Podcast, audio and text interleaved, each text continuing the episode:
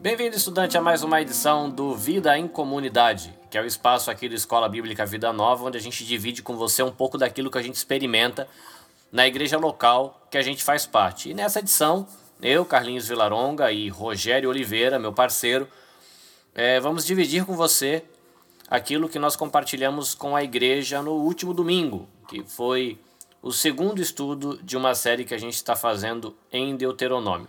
Então, espero que seja legal para você que possa levar você a refletir. E segura aí, vamos ver o que, que nós, como igreja, aprendemos nesse final de semana.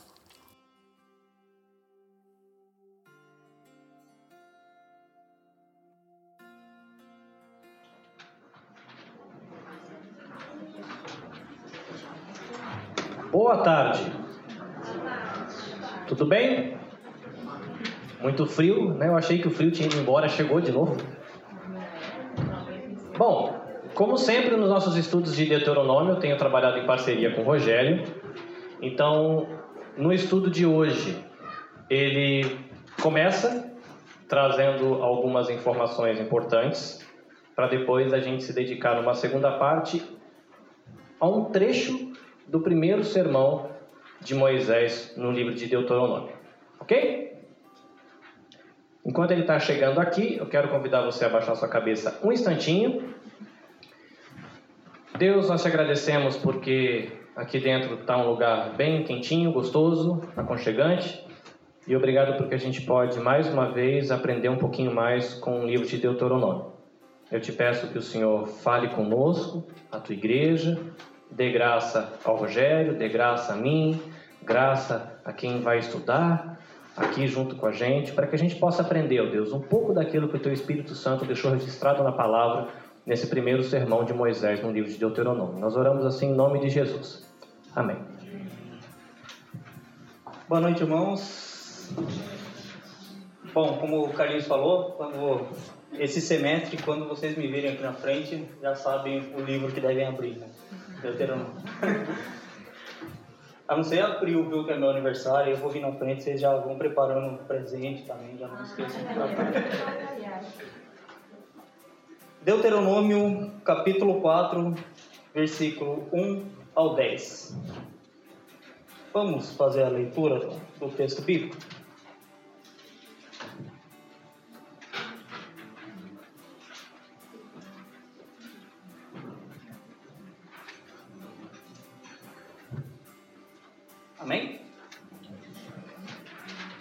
E agora, ó Israel, ouça os decretos e as leis que estou ensinando a cumprir, para que vivam e tomem posse da terra que o Senhor, o Deus dos seus antepassados, dá a vocês. Nada acrescente às palavras que eu lhes ordeno, e delas nada retirem, mas obedeçam aos mandamentos do Senhor, o seu Deus, que eu lhes ordeno vocês viram com seus próprios olhos o que o Senhor fez em Baal Peor. O Senhor, seu Deus, destruiu do meio de vocês todos os que, os que seguiram a Baal Peor. Mas vocês que permaneceram fiéis ao Senhor, o seu Deus, hoje estão todos vivos.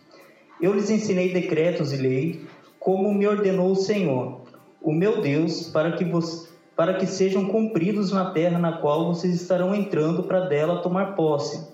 Vocês devem obedecer-lhes e cumpri-los, assim os outros povos verão a sabedoria e o discernimento de vocês.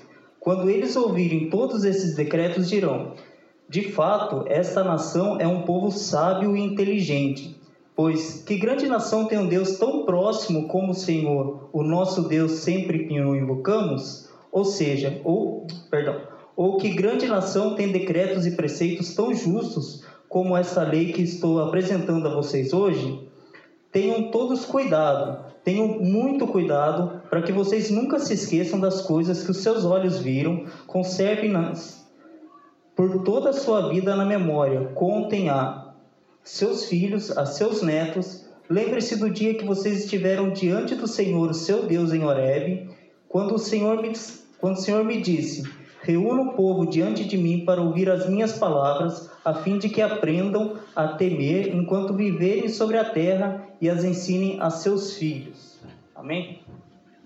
Então, o texto bíblico, ele começa com Moisés, como eu falei na, na, na, na pregação anterior, Moisés assim como um, um paizão mesmo do, daquele povo, né? Então ele começa como pai, como pai mesmo dos seus, do, daquele povo, ensinando aquela geração futura, né? Como nós dissemos anteriormente, aquela era uma nova geração, não era a geração que tinha saído do Egito, era uma nova geração que estava para entrar em Canaã.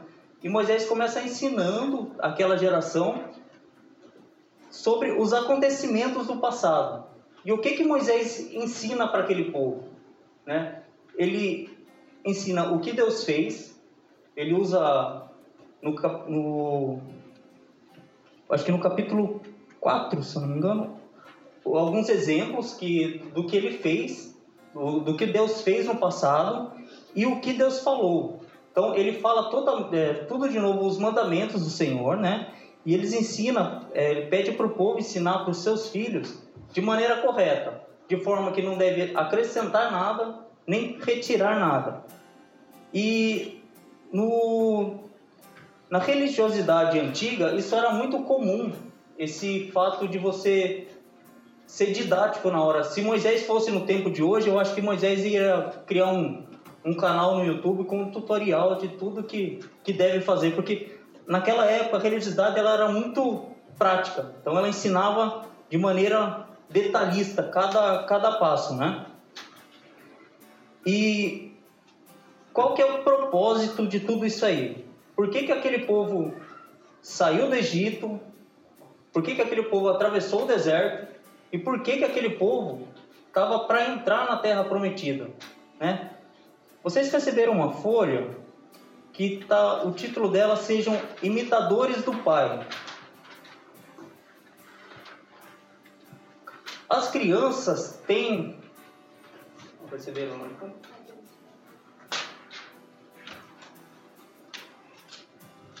Aqui todo mundo já foi criança algum dia e hoje muitos têm filhos, netos e sabem que criança faz pouco tempo, né? O, sabe que criança, eles, eles imitam o que os adultos fazem, né? O modo de falar, o modo de agir, algumas gírias. Por isso que a gente tem que tomar muito cuidado com os nossos filhos ou com crianças, né? Aqui nós temos ministério com crianças, porque as crianças elas imitam o que os adultos fazem. Mas com os adultos também não é diferente. Hoje em dia nós temos é, influenciadores digitais, né?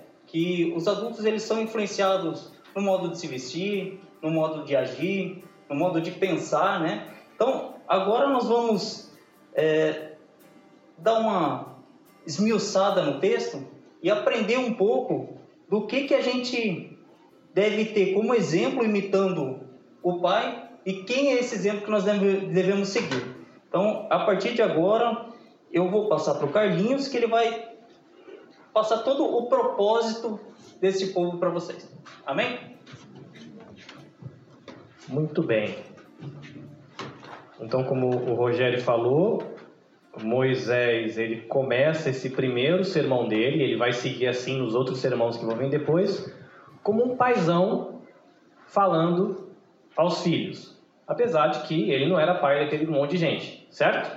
Moisés estava liderando aquele monte de gente lá no deserto, mas ele não era pai de todo mundo. Mas ele agiu de maneira assim como se fosse um paizão. O sermão que a gente vai estudar hoje, ele vai desde o capítulo 1 até o capítulo 4, como o Rogério falou. Mas a gente não vai ter tempo de olhar tudo, então a gente vai olhar alguns detalhes e gastar um tempo pensando a respeito de mentoria ou de discipulado ou de discipulador e discipulando, e tem outros nomes que você pode colocar, que é essa ideia de uma pessoa mais experiente, de repente uma pessoa mais velha, que conhece um pouco mais, caminha com alguém que conhece um pouco menos ou tem menos experiência e vai ensinando. O texto do primeiro sermão, ele vai trazer coisas sobre a história do povo de Deus com Israel, ou melhor, de Deus com o seu povo Israel, Vai ter coisas do caráter de Deus que a gente pode aprender olhando, por exemplo, a experiência que Rogério citou do capítulo 4, as experiências do capítulo 3. E a gente poderia, a gente, a gente trocou milhões de e-mail no WhatsApp essa semana. Daria para escrever um livro só com o tanto de e-mail que a gente trocou com as coisas que a gente foi descobrindo no texto. Então a gente vai dar uma pincelada, a folhinha que você recebeu, o esboço. Você vai perceber que ela vai acrescentar algumas coisas. Então depois que você ouvir o que a gente vai conversar aqui, leia a folhinha na sua casa, que vai repetir o que a gente vai conversar e vai ampliar. Então vai ser melhor para você entender o sermão, mas o ponto que a gente quer trabalhar, como o Rogério falou, tem a ver com ser imitadores do Pai, e a gente vai conversar um pouco do porquê esse povo estava entrando na terra. Aliás, por que, esse povo existiu? Por que, que teve uma promessa para esse povo? Por que, que Deus se deu trabalho de salvar esse povo? O que, que Deus estava fazendo? E o que, que a gente pode tirar de lição com isso e pensar na nossa relação aqui como igreja local? Ano 2019, no Japão. O que, que esse texto do pessoal entrando na terra lá pode falar para a gente aqui hoje? Tá? Então, Sejam imitadores do Pai, vai ser o nosso desafio, e está aí o desafio de aprender e ensinar. Tá, o primeiro sermão de Moisés, como o Rogério falou, era para o pessoal que estava entrando na terra, que não era a mesma geração que tinha saído do Egito. Porque lembra que o pessoal foi, fez aquela viagem rapidinha, ia entrar, não teve fé, não confiou que Deus ia dar conta, Deus falou, não, tá bom, então ninguém vai entrar. Vai ficar Josué, Caleb, uma meia dúzia aí, as crianças. Aí eles ficaram 40 anos no deserto, e é para esses que Moisés está falando. Como a gente falou, o sermão que a gente está lendo, o primeiro sermão, ele começa no início do capítulo 1 e ele vai até o final do capítulo 4. Quase no finalzinho do capítulo 4 vai começar o segundo sermão que a gente vai estudar no próximo domingo. E se você pensar aí de que assuntos trata o sermão, aí ele falou que o, assunto, o sermão ele vai tratar de coisas que Deus fez, tem muita coisa que Deus fez do capítulo 1 a 3, e de coisas que Deus falou também. Isso você vai ter explicado com mais detalhe no esboço que você recebeu, depois você gasta um tempinho lendo, como você tem aí registrado, a gente não vai precisar falar. E aqui a gente entra na nossa conversa já direcionando um pouco para essa questão do do mentoreio ou do discipulado ou da relação pais e filhos e assim vai. Sejam imitadores do pai, o desafio de aprender e de ensinar. Para quem que era esse desafio de aprender e ensinar? Por exemplo, se você olhar o finalzinho do versículo 9, ou vamos ler o versículo 9 inteiro, como exemplo, né? Apenas tenham cuidado, tenham muito cuidado para que vocês nunca se esqueçam das coisas que os seus olhos viram. Conservem-nas por toda a sua vida na memória. Contem aos seus filhos e aos seus netos. Então, no primeiro momento, esse desafio era para quem tinha uma idade mais madura que estava ali talvez alguns jovens, talvez alguém, pessoas, alguns já casados. A gente vê que tem algumas pessoas talvez de idade, porque ele já fala de netos. Mas o primeiro desafio era para pai nessa relação pai e filho, mãe e filho, mãe e filha, pai e filha. Mas o Rogério também ele trouxe a ideia de que Moisés, apesar de não ser pai daquele montão de gente, ele se dirigiu a esse povo todo fazendo isso ensinando para eles o que Deus tinha feito, ensinando para eles o que Deus tinha falado. Então dá para a gente expandir a ideia. Para quem que era esse desafio? A gente pode colocar que era um desafio entre pais e filhos. A gente pode expandir trazendo que era um desafio também para a relação de mais velhos para mais novos. Se você pensar aqui na igreja, algumas pessoas têm filhos aqui na igreja, outras pessoas não têm filhos aqui na igreja. Outras pessoas só têm filho lá no Brasil. Então você pode expandir esse conceito de relação de ensinar o que Deus fez, ensinar o que Deus falou para a próxima geração, tanto na relação biológica, pais e filhos, como na relação as pessoas de mais idade para com a relação de mais menos idade. Mas ainda dá para a gente expandir pensando em pessoas mais experientes ou com um pouco mais de conhecimento, com uma pessoa que tem menos conhecimento. Por que, isso é importante a gente citar também esse conceito? Porque, por exemplo, imagine, e você vai pensar no povo de Israel, existia a possibilidade de um estrangeiro fazer parte do povo de Israel. Né? Ele tinha que aceitar o Deus de Israel, tinha todo o procedimento para ele ser aceito como parte da nação. Se essa pessoa já chegasse com idade na nação, talvez essa pessoa encontrar, e era um senhor, vamos fazer de conta, de 60 anos, ele ia precisar sentar com um judeu que conhecia as escrituras, conhecia o que Deus tinha falado, conhecia o que Deus tinha feito, e esse senhor de 60, ele ia ser mentoreado, discipulado, acompanhado por esse homem de 30. Ou essa senhora de 60, 70, poderia ser acompanhada por uma mulher de 30, 35, 40. Então, a idade ela inverte. Então, a gente pode pensar que nesse desafio de ser imitador do Pai, do Pai que é Deus, de você ensinar e aprender, primeiro, pais e filhos, relação biológica, de mais velhos para mais novos, relação de idade, e uma relação de experiência, às vezes para quem tem mais caminhada com Deus, para quem tem menos caminhada com Deus, e nem sempre isso vai ter uma relação com a idade. Às vezes você pode ser mais jovem e você vai ter a oportunidade de gastar um tempo com uma pessoa que tem mais idade com você, digo você, compartilhando o que você aprendeu com Deus. O Rogério falou um pouco disso. Nesse desafio da gente aprender e ensinar, para responder esse chamado de sermos imitadores do Pai, o que que a gente deve aprender e o que que a gente deve ensinar. A gente quer chamar a atenção para você para esse detalhe aqui, ó. O desafio de aprender e de ensinar. Porque pode correr o risco Olha, tchau, folhinha. Pode correr o risco da gente que é pai, ou pode correr o risco de você que é uma pessoa mais experiente, ou uma pessoa de mais idade que vai compartilhar conhecimento, de achar que não precisa mais aprender. Então, o que eu aprendi com Deus até aqui já está perfeito, já está lindo. Então, agora é só ensinar os outros, não precisa aprender mais nada. Mas, é, fica atento, né, de que o desafio não é só de ensinar, né? Porque, como o Rogério falou, a gente tem, por exemplo, aqui na igreja um ministério que lida com criança, pré-adolescentes e adolescentes. Existem voluntários que estão dentro desse projeto trabalhando na área de ensino, de acompanhamento, de mentoria, de discipulado no contexto do dia a dia. Mas essas pessoas que são voluntárias nesse projeto, por exemplo, ou quem vem falar aqui na frente, eu, a Elias, agora o Rogério tem ajudado, o pastor Cato quando ele vem, a gente não pode se dar o luxo de achar que a gente sabe tudo, de que o desafio agora é só ensinar. O nosso desafio é aprender e ensinar. E aí você vai na sua folhinha aí no ponto 2, diz assim, o que, que a gente deve aprender e ensinar?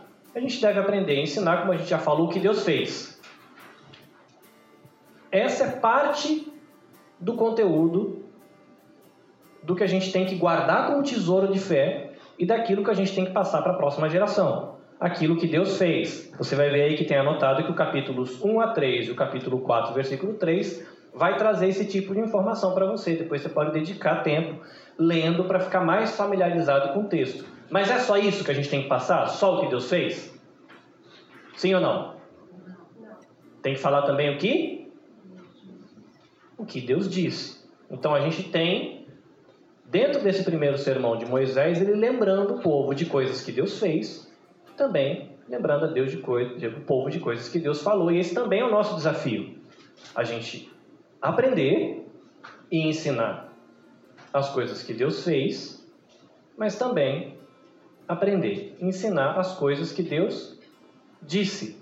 Porque se a gente ficar meio capenga, porque, por exemplo, é, se você pega um texto que vai Deus desafiar o povo dele a ser santo, tem na Bíblia isso? Sim ou não? Tem texto na Bíblia que Deus desafia o povo dele a ser santo? Tem, tem, né? Deus, o Pai, o Criador, ele fala assim: olha, sejam vocês santos, porque eu, o Deus de vocês, o Pai de vocês, o Criador de vocês, eu sou santo. Beleza? Então, é uma parte da história. Se você só aprende e só compartilha esse pedaço da história, fica meio desanimador. Que basta cinco minutos convivendo com você mesmo para você descobrir que você não consegue ser santo. Se você acordar de manhã, antes do café da manhã, você já descobriu que você não, tá, você não consegue ser santo sozinho. Então você aprender e ensinar apenas de que Deus chama o povo dele para ser santo, não resolve. Você tem que também aprender e ensinar de que esse Deus que chama o povo dele para ser santo, dá o espírito dele para que esse povo seja capaz de ser santo, de que ele é presente o tempo todo, de que no passado, em histórias registradas nas Escrituras, você vê Deus trabalhando junto com pessoas para que elas pudessem viver uma vida santa, aí você consegue incluir as duas coisas. Agora, se você por outro lado fala assim: olha, Deus é presente o tempo todo, amém.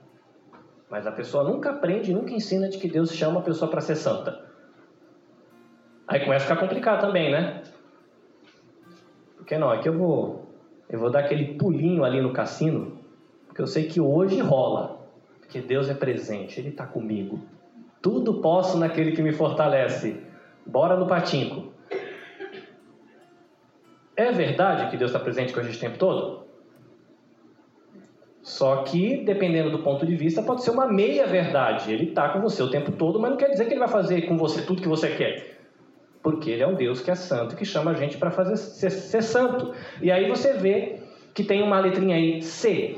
O que, que a gente deve aprender e ensinar? O que Deus fez, o que Deus disse, mas o capítulo 2, capítulo, é, versículo 2 do capítulo 4 diz assim: ó, nada acrescentem as palavras que eu lhes ordeno, e delas nada retirem. E aí você vê que o desafio tem que ser feito com cuidado. Aquele que está na condição de aprendiz, seja quem está aprendendo com o discipulador mais antigo, sendo você a pessoa que ensina e está na condição de aprendiz para com Deus que está te ensinando, você tem que lembrar, eu tenho que lembrar de que a gente tem que aprender o que Deus fez e o que Deus disse, nem a menos e nem a mais. Você que tem contato com a mídia brasileira, com a mídia produzida na internet por igrejas do Brasil, tem ou não tem coisas que a gente ouve, até vira até meme, né? Que você fala assim, peraí, mas isso aí, não sei se Deus disse esse negócio não. Deus está falando, o cara está falando que Deus fez isso, de que Deus disse que vai fazer isso, mas é, será? Então, ao mesmo tempo que existem pessoas que erram nesse aprendizado e na hora de passar esse tesouro de fé para o próximo, porque aprende de menos, tem gente que erra porque aprende e ensina a mais do que Deus falou. Um exemplo que eu estava conversando com o Rogério durante a semana é um exemplo que ele gera muita polêmica no Brasil, existe muito debate hoje, que tem a ver com a questão de gênero e sexualidade. Por exemplo, a Bíblia diz que Deus envia Jesus para salvar a humanidade e de que toda a humanidade é pecadora. Quem se arrepende, volta é perdoado. Quem rejeita a Deus não é perdoado. Aí, eu poderia, por exemplo, dizer assim: olha, Deus, ele ama a humanidade. Aí vamos lá pegar um tema polêmico. Então, Deus, ele ama o transexual, a lésbica, o gay e o travesti. Minha pergunta para você que está sentado aqui hoje: isso é verdade ou não? Deus ele ama ou ele não ama? Lésbicas, bissexuais, gays e travestis. Sim ou não? Sim. Deus ele ama todo mundo que faz apologia ao movimento LGBT. Verdade ou não? Verdade. Certo. E agora, se eu disser, há mais do que as Escrituras ensinam de que porque ele ama todos as lésbicas, gays, bissexuais, transexuais, ele vai salvar todo mundo, independente do estilo de conduta, se tem arrependimento ou não, porque afinal de contas, sexualidade não tem nada a ver com vida com Deus. O que te parece?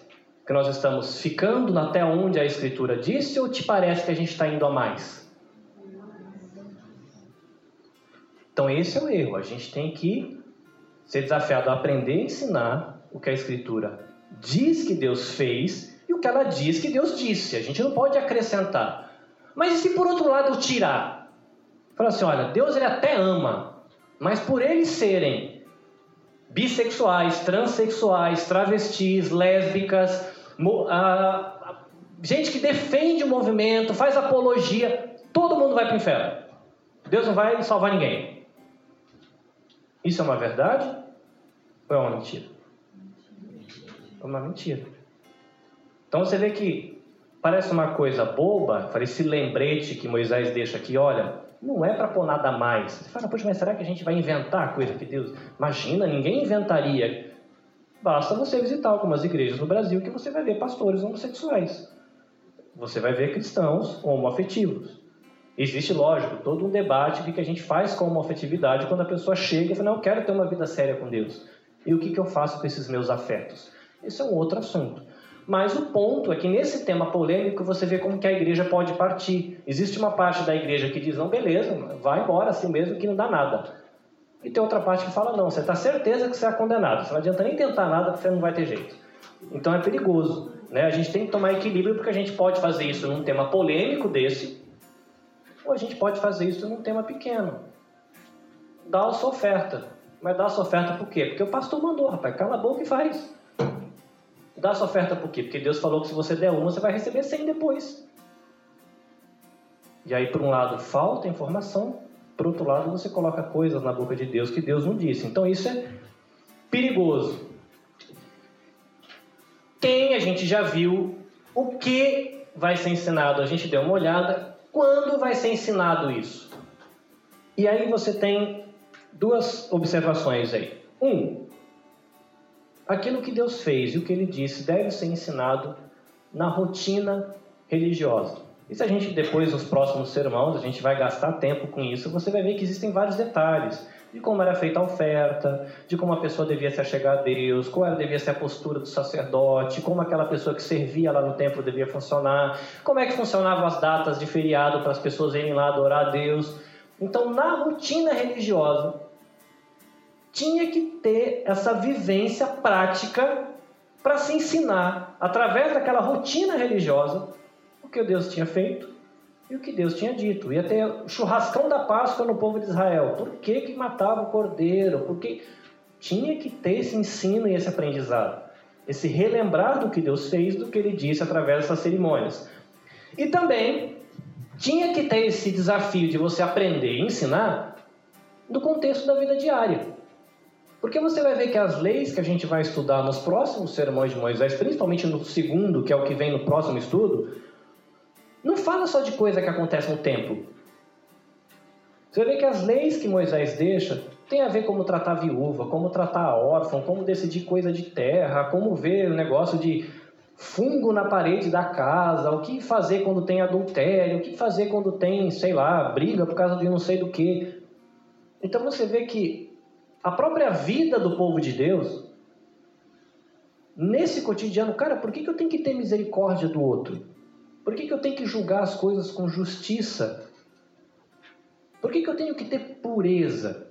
Aí, por exemplo, se você ler o capítulo 1 ao capítulo 3 aí de Deuteronômio, vai ter um pouco disso. Fala, olha, Deus liberta o povo de Israel. O que, que é isso? Manifestação de graça, de misericórdia. Mas Deus, ele julgou a impureza é a idolatria lá em Baal Peor, que foi o que o Rogério falou. Por quê? Porque Deus é santo, ele quer pureza.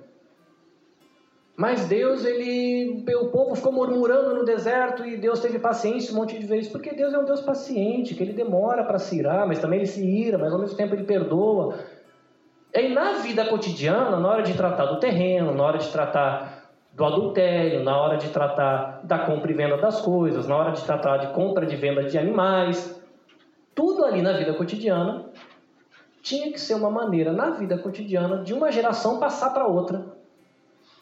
As verdades a respeito do que Deus fez, do que ele falou, como esse Deus era justo, como esse Deus é santo, como esse Deus é puro, misericordioso, e de como esse Deus, o Pai, chama o seu povo para ser imitador deles na vida cotidiana. Aí vem a pergunta que traz aí a pergunta 4, mas para que que Deus fez isso? Para que que Deus ele desafia uma geração que conhece mais dele a continuar aprendendo e ensinar o que ele fez e o que ele ensinou, sem tirar e sem pôr nada, ensinar tanto na vida religiosa quanto na vida cotidiana? Para que isso? E aí a resposta a gente está aqui, para que a gente possa conhecer a Deus. O desafio para aquele povo era de que tanto na vida religiosa quanto na vida cotidiana eles pudessem conhecer a Deus. A gente leu um versículo quase agora que, que Moisés ele fala: olha, não se esqueçam do que vocês viram, não se esqueçam do que vocês ouviram. Para que isso? Para que esse povo pudesse conhecer a Deus como Ele é, o que Ele valoriza, o que Ele acha bom, o que Ele acha ruim. Quantos aqui tiveram a oportunidade de conviver com os seus pais?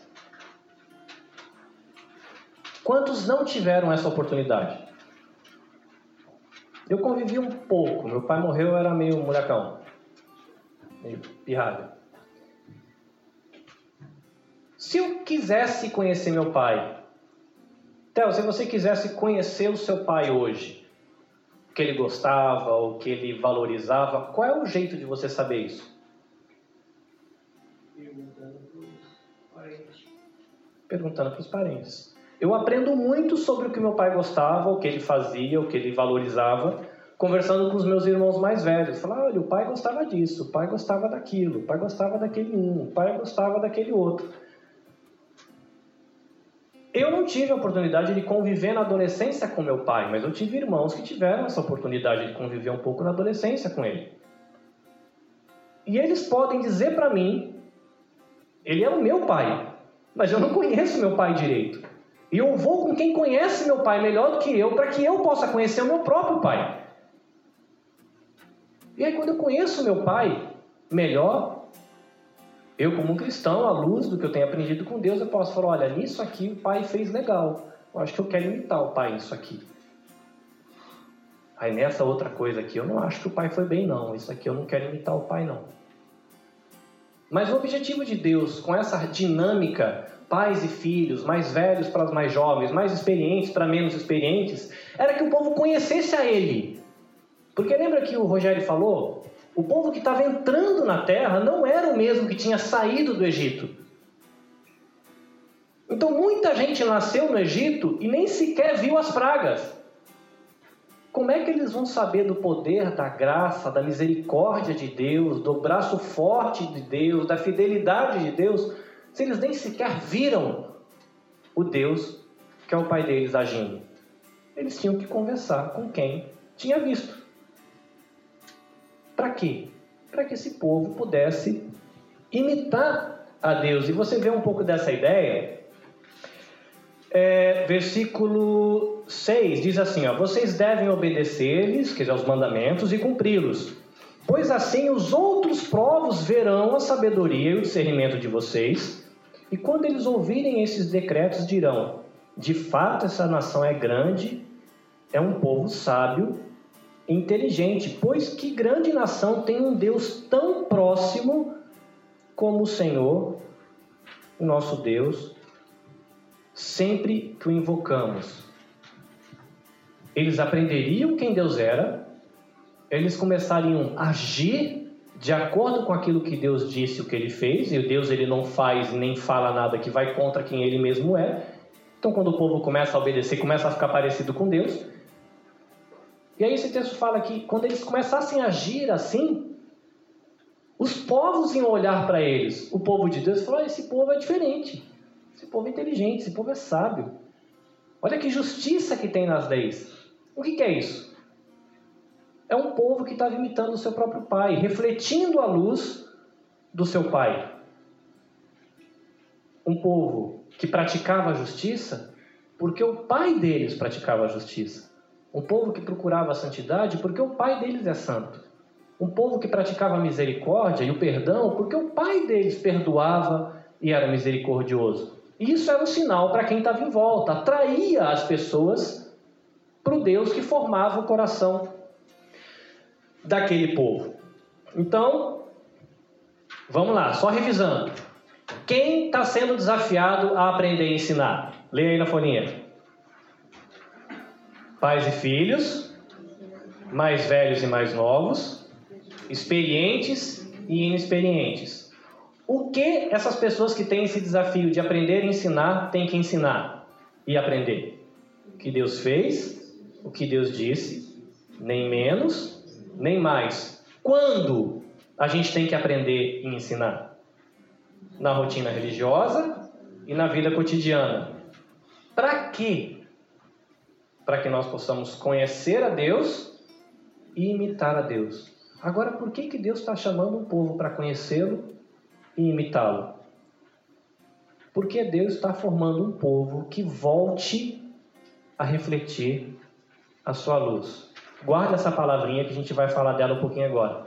Deus está formando um povo que volte a refletir a sua luz. Porque, de modo geral, a humanidade está com a luz de Deus apagada. A gente já vai conversar um pouquinho disso.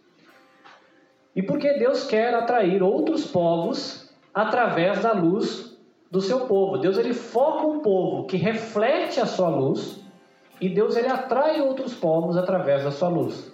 Esse povo chega e vai para perto de quem? Do Pai. E começa a aprender do que o Pai fez, do que o Pai falou, nem mais, nem menos, no contexto do dia a dia, da vida cotidiana, da vida religiosa, e eles começam a conhecer melhor a Deus, começam a imitar a Deus e entram, fazem parte do povo de Deus. E por que isso acontece? É porque Deus está em missão. Vocês já ouviram falar de culto de missões, não é? Terceiro domingo aqui na igreja, nós falamos de missão. Que missões que a gente fala aqui na igreja, por exemplo? Quem lembra? Timor-Leste, né? o projeto Fuandome lá, escolinha, que tem a ver com o projeto AMI. O que mais? Escolinha de futebol na Índia. Teve um tempo atrás que a gente recebeu um pessoal do Nepal para conhecer o trabalho deles. Naquela, naquela ocasião a gente orou por eles também. Num primeiro momento você pode pensar assim, falar, ah, a, a organização AMI tem uma missão no Timor-Leste. Ah, o Edmar e a sua esposa têm uma missão na Índia. Ah, todo mundo que está envolvido com o projeto Meninas dos Olhos de Deus tem uma missão no Nepal. Ah, a, a igreja Osana de Toyohashi, igreja japonesa, ela tem uma missão entre a comunidade brasileira de Toyohashi. Isso é verdade? Sim ou não? O que, que você acha? Sim. Sim, mas não é toda a verdade. Porque a missão não é da Igreja Osana, a missão não é da AMI, a missão não é do Edmar lá na Índia, a missão não é do pessoal que está no Nepal. Quem está em missão é Deus. E todo mundo que entra nessa história, ela participa dessa missão. Agora, que missão é essa, afinal de contas, que Deus tem? Dá uma olhadinha aí na folhinha. Eu não vou ler tudo, mas a gente vai acompanhar um raciocínio aqui para você ver que missão é essa que Deus está envolvido. E essa missão é o que justifica esse povo estar tá recebendo essa palavra de Moisés. É o que justifica a existência desse povo. A missão de Deus é o que justifica as leis, os decretos que Deus deu para esse povo a terra que eles receberam, a promessa que Deus cumpriu, tudo tem a ver com a missão que Deus tem. Não tem a ver com o povo especificamente, como se eles fossem uma pérola da humanidade. Não, porque eles eram muito lindos, cheirosos, todos elegantes, sabiam falar bem, gente culta, era nada, era escravo, era fedido, pecador, safado, sem vergonha, igual todo mundo. Mas foi esse povo que Deus chamou para começar a mudar o coração deles. Mas para que Deus fez isso? E aí a gente tem que entender isso aqui. A missão de Deus, Deus o Pai, o Criador. Pai não no sentido de pai só da primeira pessoa da Trindade, mas de pai aquele que gera todas as coisas. Deus ele criou, certo? Criou tudo perfeito, criou tudo santo, refletindo a ele, né? A natureza revela a glória de Deus, o homem foi feito à imagem e semelhança de Deus, então havia um reflexo da santidade, da pureza, da inteligência, da criatividade, do amor, da graça, da misericórdia de Deus na criação e na humanidade. Mas o que a gente tem aqui? Pecado. O que, que o pecado faz com essa beleza de Deus refletida na criação e na humanidade? O que, que você acha? Fala, Claudinho, pode falar. Firme e forte. É o que, que você acha? O que, que o pecado faz com a beleza de Deus na humanidade e na criação? Suja. Boa. Suja. Que outra palavra a gente pode dizer isso? Separa, cria separação também. O que mais? Que outra palavra você te traz à mente? Destrói, Destrói entristece a Deus. Perverte. Tem uma. Hã? Afasta de Deus. Tem uma palavra que a gente vê em muitos livros que é corrupção. O pecado ele corrompe essa imagem de Deus que está no homem, essa beleza de Deus refletida na criação. Por causa do pecado, Deus ele começa a sua missão. Por causa da missão dele de restaurar a pureza, a santidade, a beleza da sua criação e da humanidade, restaurar aquela luz que vinha do Pai e era refletida no povo, ele chama Abraão. Abraão tinha filho? Não. Abraão era um cara bonito, cheiroso, charmoso, inteligente? Não. Se você vai ver de onde ele veio, era idólatra. Fala, que é isso, Carlinhos? Vai falar um negócio desse? É. Abraão veio lá de Ur dos caldeus. Os caldeus eram idólatras. O pai de Abraão era idólatra. Todo mundo era idólatra. Mas Deus fala com ele, fala, filho, eu quero um negócio com você. Topa andar comigo? Ele fala, topo. E aí a coisa muda de história. Aí esse Abraão é o outro Abraão, mas né, para trás, muito provavelmente ele era tão pecador como todo mundo. Não é porque ele era bonito, santo. Mas aí Deus chama esse cara porque Deus acha ele muito cheiroso e quer abençoar só ele, certo? Não. Não. Porque você não tem filho, você não tem filha, você não tem nada, mas eu vou fazer você ter filho. Esse teu filho vai ter outro filho, que vai ter outro filho, vai virar um monte de gente. E por meio dos seus filhos, eu vou abençoar todas as nações da terra. E se você olhar as referências de texto que tem aí, você vai ver que Deus chama Abraão e fala para ele ensinar para os filhos deles aquilo que ele estava aprendendo a viver. Esses filhos de Abraão são os que foram parar no Egito, certo? Deus ele vai lá e liberta o povo do Egito. Porque esse povo do Egito era cheiroso, obediente, bonitinho, não falava besteira no Facebook, não via vídeo de bobagem no YouTube? Não. Porque Deus ele estava nessa missão de restaurar o que perdeu aqui atrás, que ele chamou Abraão, e ele vai lá libertar esse povo. Libertar esse povo porque ele quer abençoar só esse povo e mais ninguém. Certo? Não. Porque Deus queria usar esse povo para refletir a luz dele, atrair os outros pela luz desse povo e atrair os outros povos para ele mesmo. Mas como é essa luz de Deus? Como é esse Deus que está em missão? O que, que ele gosta? O que, que ele não gosta? O que é que a gente perdeu aqui atrás? A lei que esse povo recebe é por causa disso. É Deus mostrando quem ele é. É Deus mostrando o que ele gosta. É Deus mostrando o que a humanidade perdeu com a queda. E para que isso pudesse começar em algum lugar, ele dá para esse povo uma terra é a terra que esse povo está para receber. Eles estão ali na, quase para passar o pedágio. E Deus para a galera e fala: Pera aí que a gente vai conversar antes de você passar. Porque quando você passar e carimbar o passaporte, vocês estão lá. Mas vocês não estão lá por causa que vocês são tudo cheiroso, lindinho e bonito. Vocês estão lá porque eu amo vocês. Mas tem mais coisa. Eu estou em missão. A gente vai ver que esse povo aqui, ó, depois lá na frente, ele não entende muito direito e começa a não fazer muito bem esse papel dele de aprender quem Deus é, de imitar o Pai e de ensinar a geração seguinte. E aí chegam os profetas que a gente estudou no ano passado. Profetas que disseram: olha galera, nisso, nisso, nisso, nisso, vocês não estão imitando o Pai. Aqui vocês estão colocando mais coisa do que ele falou. Aqui vocês estão tirando coisa do que ele falou. E não foi para isso que ele chamou vocês. Mas já que vocês não estão dando conta de fazer as coisas desse jeito, Vai haver um dia que vai vir o Messias. O Messias chegou, quanto tempo faz? É, não é que o nome dele é Messias, não ia perder a piada, né? É, vai ter um momento que ia chegar o Messias. E ele ia dar continuidade a essa missão de Deus de restaurar a beleza e a santidade do Pai que se perdeu lá atrás. E o Messias vem? Vem. O Messias morreu?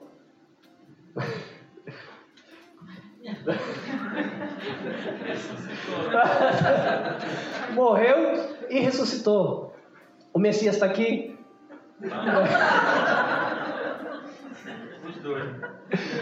Tá. Mas não está presente fisicamente. Cristo não está aqui presente fisicamente. Aí você fala, caramba, cara, mas como é que a gente vai então como igreja hoje? Porque o Messias, Cristo, ele inaugura a igreja.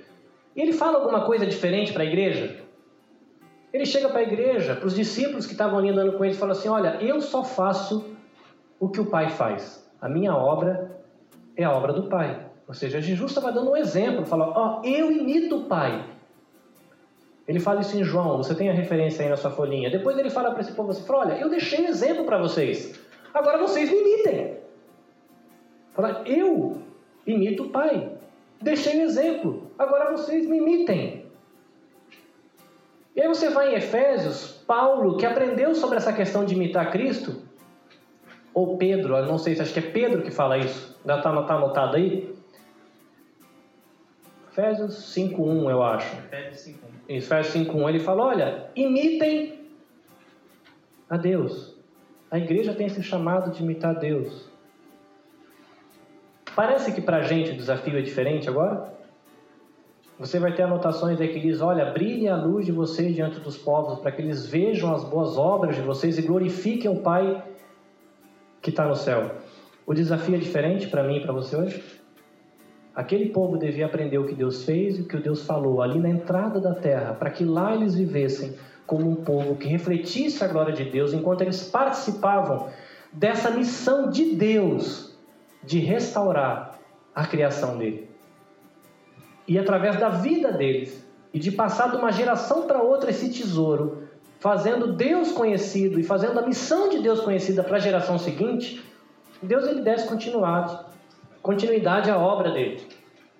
Aí você fala, cara, mas é um desafio muito grande. Como é que eu vou lembrar de tudo que Deus falou? Como é que, mesmo que alguém me ensine, como é que eu vou lembrar? E mesmo que eu estou querendo estudar e vai que eu não entendo. Além de ter Jesus que disse que estaria com a gente até o final dos tempos, a gente ainda tem o Espírito Santo com a gente hoje. O Espírito Santo que a Bíblia diz que ele dá um coração novo para a gente, de que ele é consolador, de que ele chama a nossa atenção quando a gente não está vivendo e pensando direito do jeito que Deus disse que a gente era para a gente viver, falar e pensar. Aquele que é a palavra de Deus e você tem a anotação aí dizendo que ele vai fazer a gente lembrar daquilo que Deus tinha dito Mas isso é todo um processo. Deus ele começou, já se passaram muitos anos e pode ficar aquela sensação aí, mas esse negócio não vai acabar não? Será que nunca a gente vai poder experimentar essa restauração completa da beleza, da pureza de Deus? Será que nunca mais a gente vai ser parecido com Deus de novo? Não quer dizer que a gente vai ficar divino, mas que a gente vai refletir essa santidade, a graça, o amor, a pureza de Deus? Sim. O que, a Bíblia fala? Sobre consumação. Você vai ter anotações aí na sua folhinha, lembrando a gente de que vai haver um momento onde Deus vai fazer novos céus e nova terra. E nesse momento, aquilo que Deus começou em mim e em você vai ser terminado.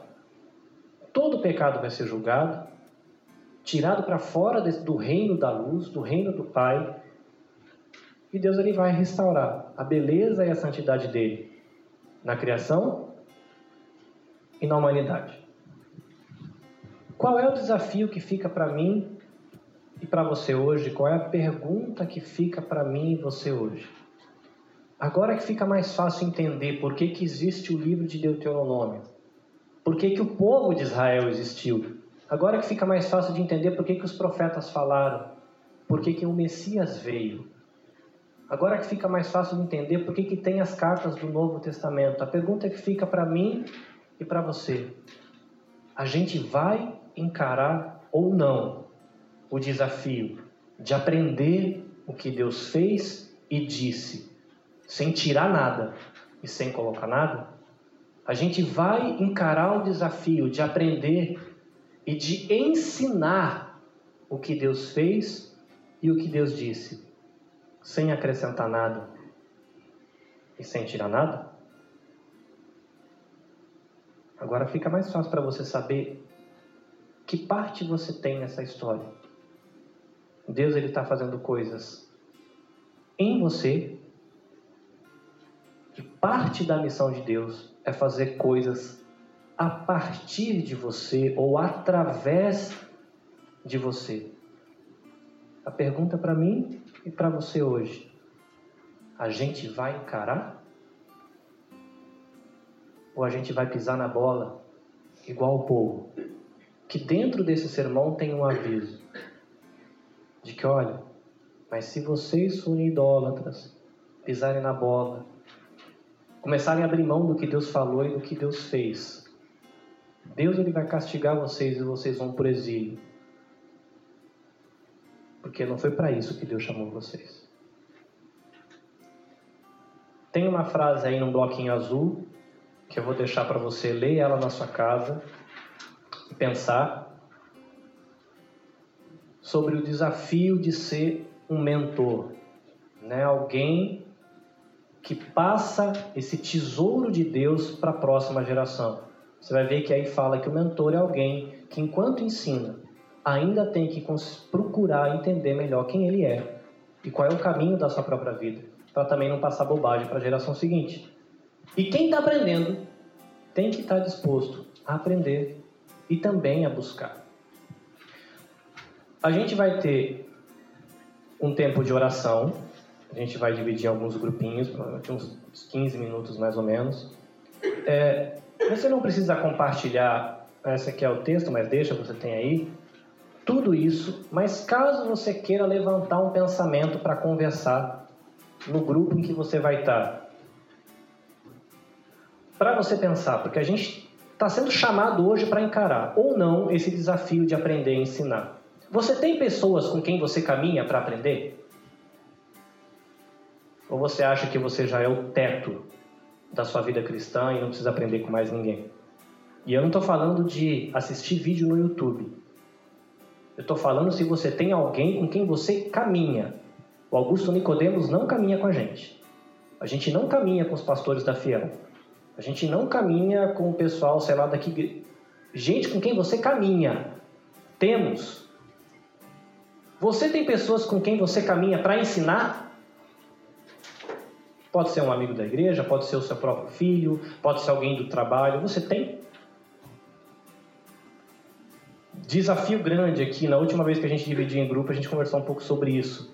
Eu e você temos procurado cultivar relacionamentos profundos ou só superficiais? Porque às vezes a gente tem amizade aqui na igreja, mas nunca a gente vai conseguir ter uma conversa profunda o suficiente para chegar a falar sobre coisas que Deus disse em determinado assunto, porque a nossa intimidade nunca vai tocar nesse ponto. Finanças, uh, sei lá, relação marido-esposa, é, disciplina com os filhos, é, ganância no trabalho. Às vezes o nosso relacionamento chega só, oi irmão, pai, tudo bem, vamos tomar café? E nunca a gente vai conseguir nessa amizade conversar sobre coisas que Deus fez e disse, porque nosso relacionamento nunca chega lá. E aí, caso você queira conversar um pouquinho sobre isso, pensar, orar sobre isso também, você consegue pensar em situações onde não se aprender e nem se, ou melhor, eu escrevi errado, mas onde não se aprende e nem se ensina na medida certa? Você consegue pensar em situações Pensa, você, você pode compartilhar isso caso você queira ou não, onde você pode aprender na medida incorreta ou ensinar na medida incorreta, porque a gente está sendo desafiado a aprender na medida certa, nem acrescentando nem tirando. E aí, você pode pensar em um exemplo, caso você queira compartilhar em coisa, quando você acrescenta algo Eu citei um exemplo, você pode pensar em outros, talvez mais perto da, da realidade do seu cotidiano. E outro exemplo, quando se tira algo, tá? Caso você queira compartilhar. Mas guarda essas três frases aqui no coração com bastante carinho. Temos pessoas com quem a gente caminha para aprender, não redes sociais, gente com quem a gente tem amizade. Pode ser alguém do Brasil, mas alguém com quem a gente conversa, possa um dia orar junto, dar um telefonema. Você tem alguém com quem você caminha para ensinar? Uma pergunta para você. E qual é a qualidade dos relacionamentos que a gente tem cultivado? A gente vai realmente conseguir receber de Deus? Às vezes você tem uma pessoa com quem você aprende no Brasil, mas você deixa só na casquinha da amizade para não ter perigo dela conhecer o lado escuro da gente, né? The Black Side of the Moon, né? o lado escuro da lua. Transforma. Né? E você esconde. Então, pensa nisso. Com carinho, a gente vai ficar aí uns 10, 15 minutinhos em oração, compartilhando um pouquinho, ora pela pessoa que está ao seu lado, conversa, porque o nosso desafio como igreja é viver pureza. A gente está aprendendo, mas a gente tem que passar isso para a próxima geração. Amém?